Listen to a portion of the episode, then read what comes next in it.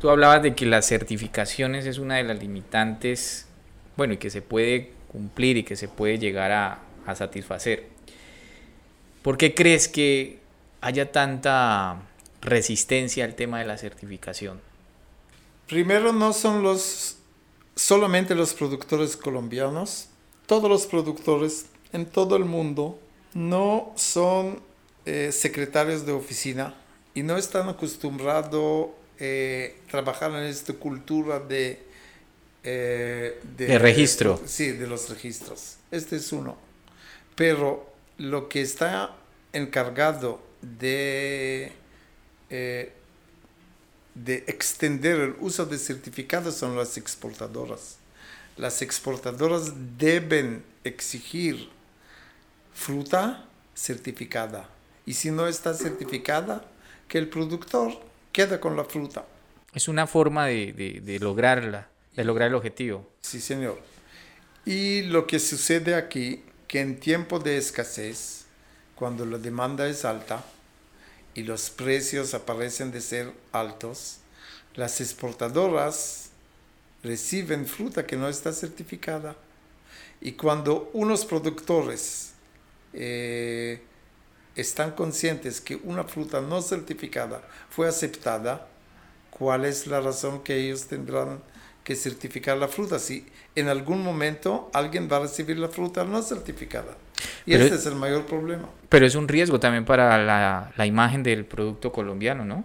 Es riesgo y el hecho, el precio que no es eh, el eh, máximo eh, comprueba que la fruta colombiana todavía no tomó su puesto eh, en mercado entre los eh, mejores frutas del, del, mismo aguacate, pero con el tiempo creo que los productores y los exportadores entenderán que para llegar al supermercado es como pase para manejar carro. Para manejar carro uno necesita pase. Si no, toma el riesgo que el policía eh, lo va a eh, quitar de la o tirar de la carretera. Igualmente con los certificados uno tiene que entender que es una cultura de otro otra gente, de otra eh, de otro continente y el comprador que compra la fruta está buscando cumplir con los requisitos que están establecidos allá. Si le conviene al productor, bien, si no, es eh, su propia decisión qué hacer. Hanam, entonces, certificaciones, Global Gap la mencionas, pero también se escuchan otras. Es como por lo menos el consumidor pues de estos mercados donde está llegando la fruta tiene una responsabilidad social y ambiental con lo que consume. Hay algunas certificaciones como Rainforest y Esmeta que también son exigidas, lo que a veces en el transcurso de estos años también vemos como, como AgroClick dentro del el contexto del aguacate. ¿Crees que estas normas también son de peso, al igual que la de Global GA? ¿Crees que tengan el mismo peso para, para, para hacer exportación? Una vez el productor ha adquirido una certificación, para pasar de una a otra es muy fácil, porque ya está culturizado, ya sabe cuáles son los requisitos, cuáles son los registros. Cuando uno tiene Global Gap, la mitad del camino a SMETA o a GRASP o a Rainfrost está hecho, no tiene que hacer unos esfuerzos eh, muy grandes. Eh, lo único es el cargo financiero que uno tiene que asumir, pero a largo plazo entrada a los supermercados, especialmente como el año anterior y el presente eh, año con el COVID-19, muestran que es mejor tener eh, certificaciones y llegar a los supermercados que competir con mercado mayorista en los destinos que a veces trabaja y a veces está cerrado. En eh, casi, casi ocho meses atrás, o puede ser un poco más, 50% del mercado, todos los restaurantes, todo la industria de hospedaje, de turismo, hoteles y eh, otros establecimientos estuvieron cerrados. El consumo de alimentos o de fruta fresca en general subió en todo el mundo aproximadamente en 17%, pero que no participó en esta fiesta fueron los productores que no tenían certificados, porque no podían eh, llegar a los supermercados. Claro, ahorita con el COVID, lo que se presentó en el año 2020, eh, pues llevó a que hubiese más, por decirlo así, responsabilidad al momento del consumo. Dejemos un lado las certificaciones y ya que tocamos el tema de COVID, dinos un poco eh, cómo fue el comportamiento del mercado en esa época. ¿Fue bueno? Hablas de una fiesta donde el productor, donde los consumidores, por ejemplo en Europa creció un 17% el consumo de fruta fresca pero en especial el aguacate. ¿Crees tú que sí hubo una, un alza en ese tema? ¿En exportaciones? En general es aguacate y los demás eh, productos. En principio fue excelente, subió eh, el consumo, también poco los precios, eh, especialmente el mercado de los supermercados, el segmento de supermercados. Y la gente todavía tenía suficiente dinero para adquirir productos eh, costosos como el aguacate. El momento que se alargó este, esta pandemia y la mitad del mercado estaba cerrado, eh, el consumo empezó a estancarse en algún momento, especialmente los productos caros. Y una cosa, un fenómeno interesante en este momento, eh, al finales de enero, el mercado europeo es, eh, uno puede decir, eh, con muy poco abastecimiento de fruta. Chile terminó temprano, Perú todavía no está en mercado. Los países del Mediterráneo sufrieron cambios, no cambios, pero problemas climáticos que redujeron la disponibilidad de fruta. Quedó Colombia con fruta y Colombia está entregando los últimos contenedores de la cosecha principal al mercado. El mercado está con alta demanda, bajo abastecimiento, pero el precio no sube. Y el precio no sube porque la gente los consumidores están agotados de dinero para comprar la fruta. Claro, esto no solamente afectó eh, la economía también fue afectada, la economía de bolsillo, por decirlo así. Sí, señor. O sea, el, en, en, general el consumo subió todo el tiempo que la gente tenía suficientes recursos. Cuando se escasan los recursos, el, eh, el volumen queda igual como el año anterior. Todo eso es un proceso que ninguno de nosotros estamos preparados para recibir una pandemia, ninguno. Estamos claros de que tal vez para algunos fue una ventaja, para otros una desventaja. ¿Y cómo ves el panorama para este 2021? Eh, yo veo la pandemia igual como los cambios climáticos. Es un fenómeno que no extrae el control del ser humano, o casi, quién sabe, eh, cuando llega una sequía, o unas olas de calor, o una helada, o unos granizos, es una cosa que no podemos prever. Y no solamente si, es, si este aparece una vez al año o una vez en cinco años, uno puede sufrir una vez, pero seguir adelante. Pero cuando estos fenómenos del COVID o de cambios climáticos llega cada segundo año, este quiere decir que el productor, especialmente el productor, tiene que ser más flexible y con una capacidad de reacción muy rápida. Y este es el fenómeno que uno tiene que tomar en, eh, en eh, consideración cómo estar preparado para trabajar en una incertidumbre a largo plazo. la vida no va, o la producción no, no va a volver atrás.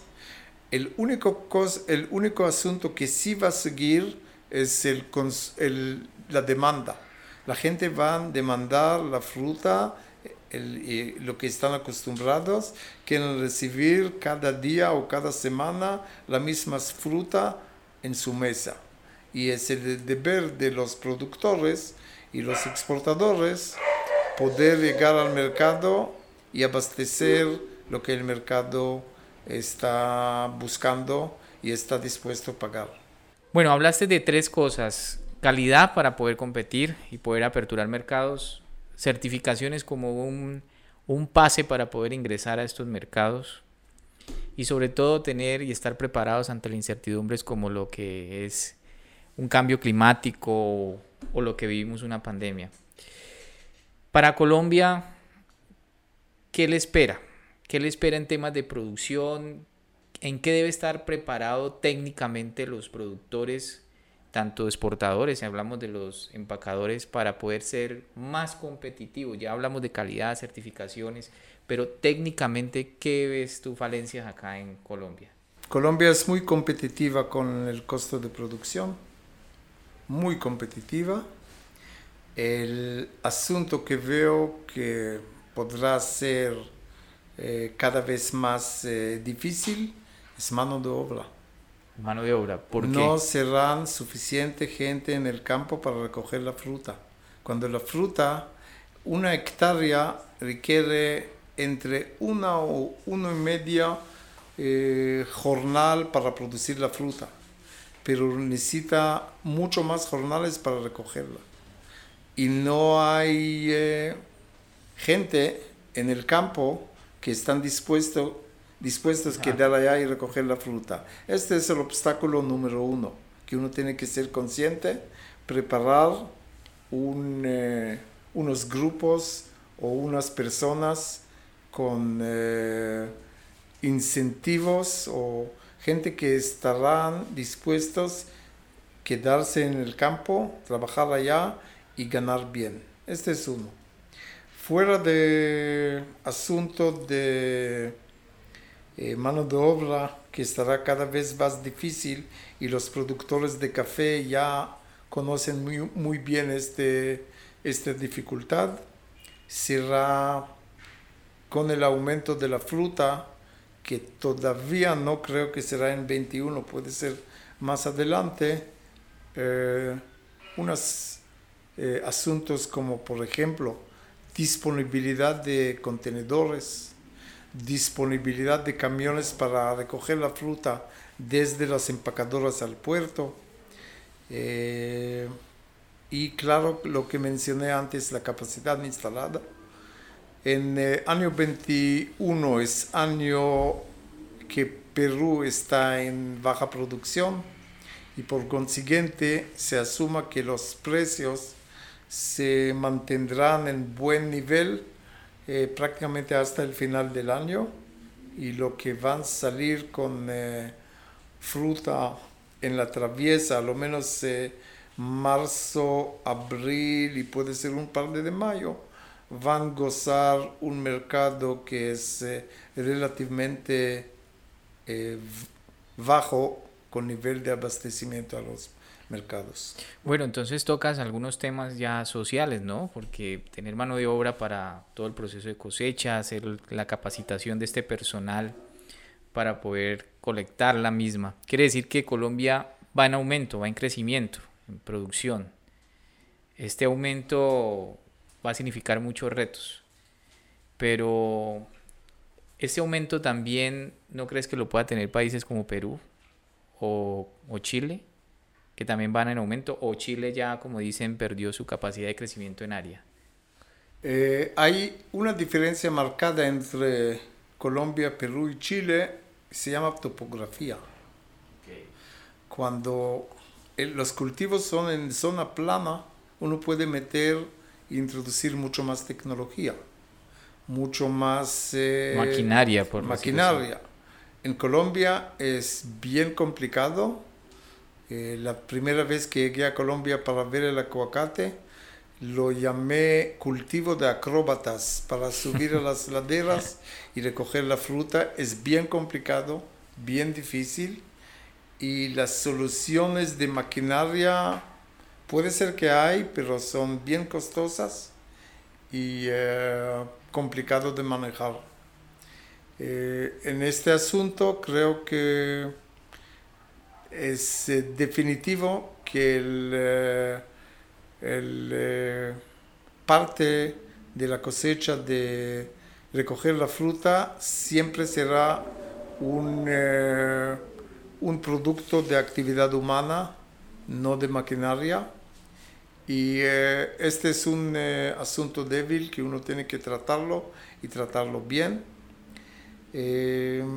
Fuera de esta parte del mano de obra, en Perú y en Chile eh, se usan tecnología mucho más avanzada en monitoreo de la producción.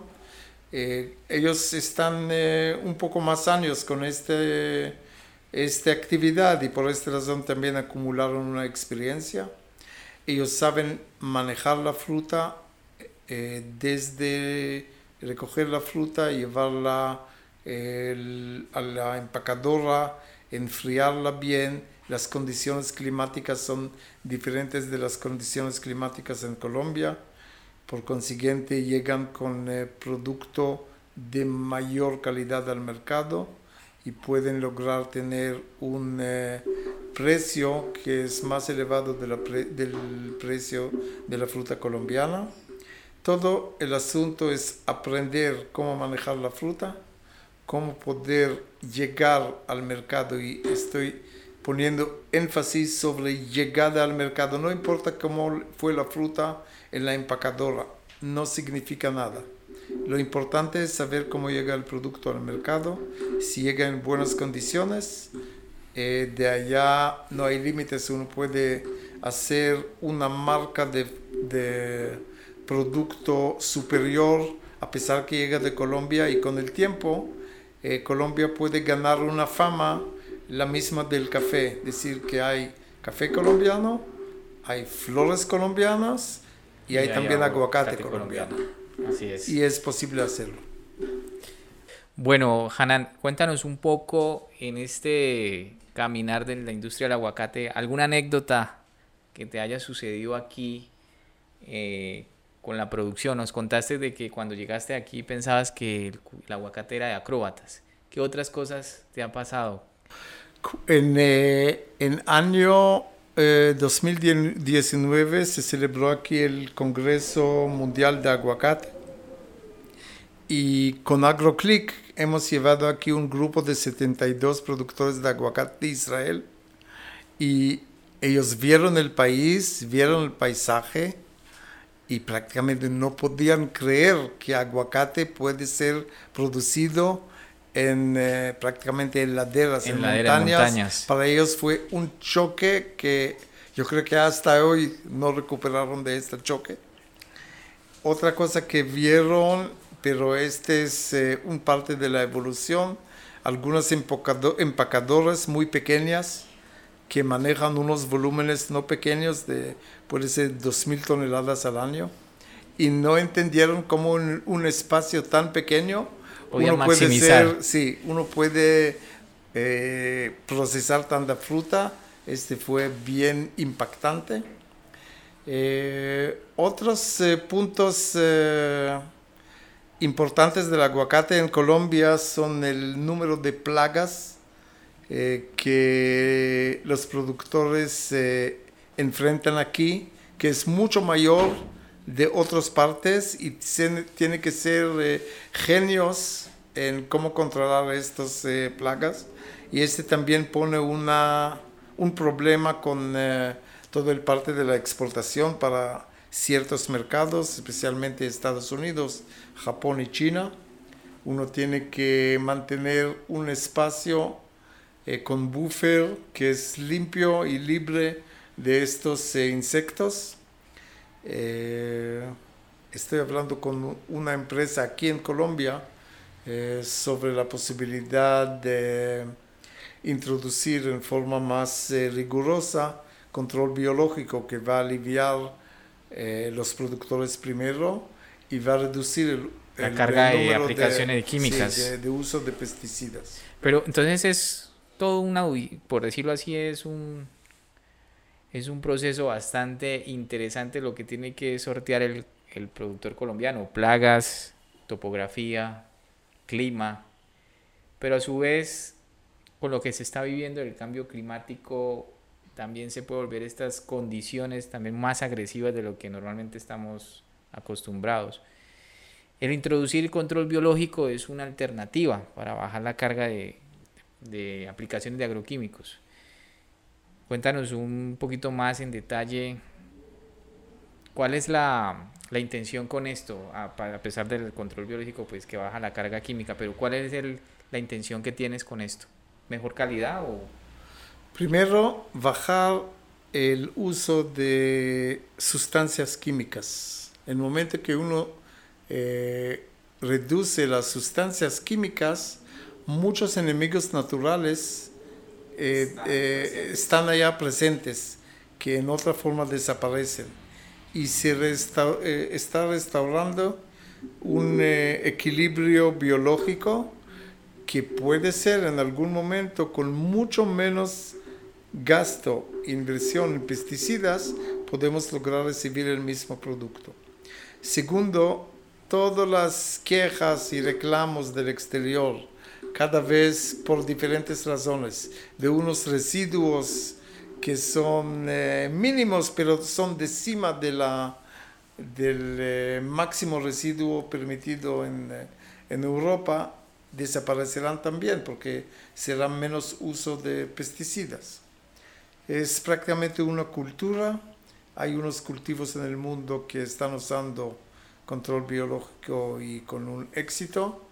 Y hay razón de implementar esta práctica aquí y no olvidar las abejas. El momento que estaremos usando menos plaguicidas y menos pesticidas, eh, tendremos una población grande de abejas que nos ayudan a aumentar la productividad. O sea, estamos ganando de todos los... Eh, Por todos los frentes. Y, punto no menos importante, la imagen.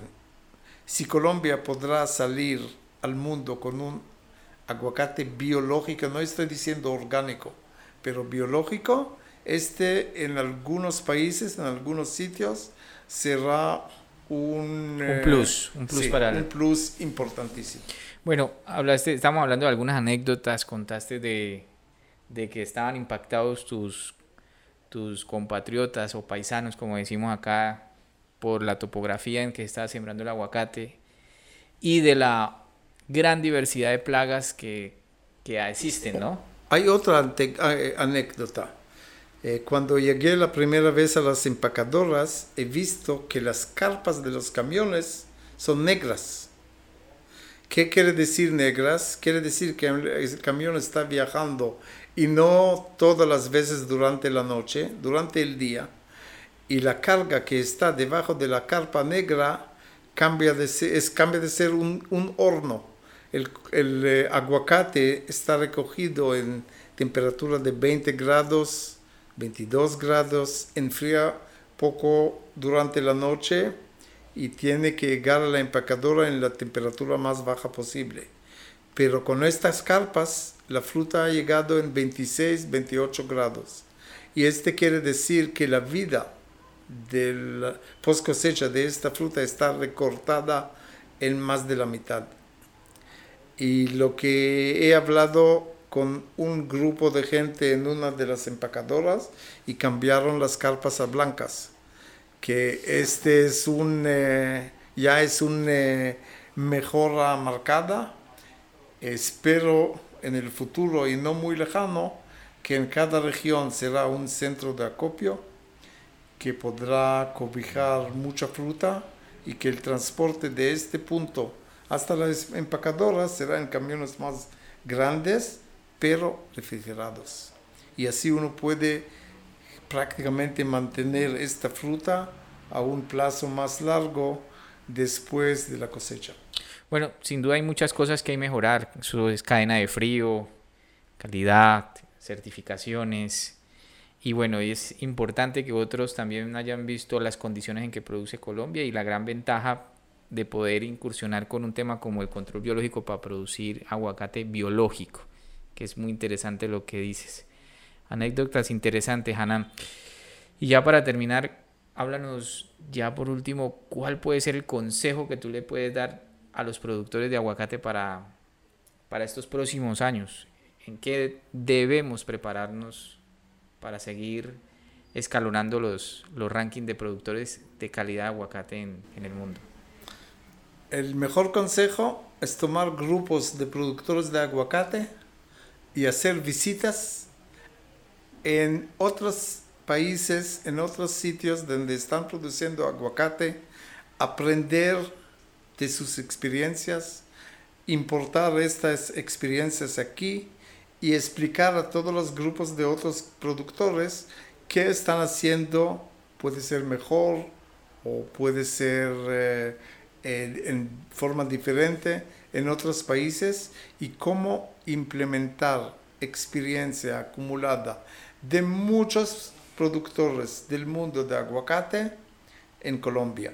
Esta experiencia acumulada vale todo el dinero en el mundo, uno la recibe ya lista para, para usar y este es el valor más grande que uno puede hacer. Y AgroClick puede eh, prácticamente organizar estas giras técnicas, eh, sea de unos que tienen todos los recursos y a veces con uno que tiene menores recursos eh, para ir, ver qué están haciendo los demás y aprender de esta experiencia.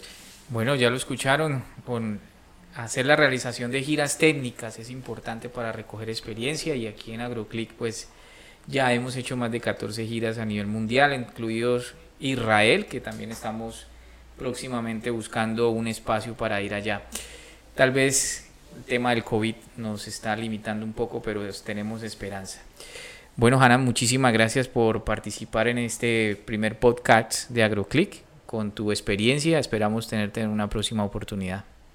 Muchas gracias y espero ver mucho más aguacate colombiano en eh, mucho mejor calidad. La calidad mejoró bastante en el último año, puede mejorar un poco más y verla en, ver la fruta colombiana en todas las estanterías en Europa donde está escrito origen Colombia. Así es, ya lo escucharon. Tener Colombia un producto de origen prácticamente, que todo el mundo reconozca que el, aguacate que está consumiendo sea de Colombia de gran calidad y a producir más aguacate con mayor calidad y a seguir los consejos de los expertos. Muchas gracias por estar en este podcast.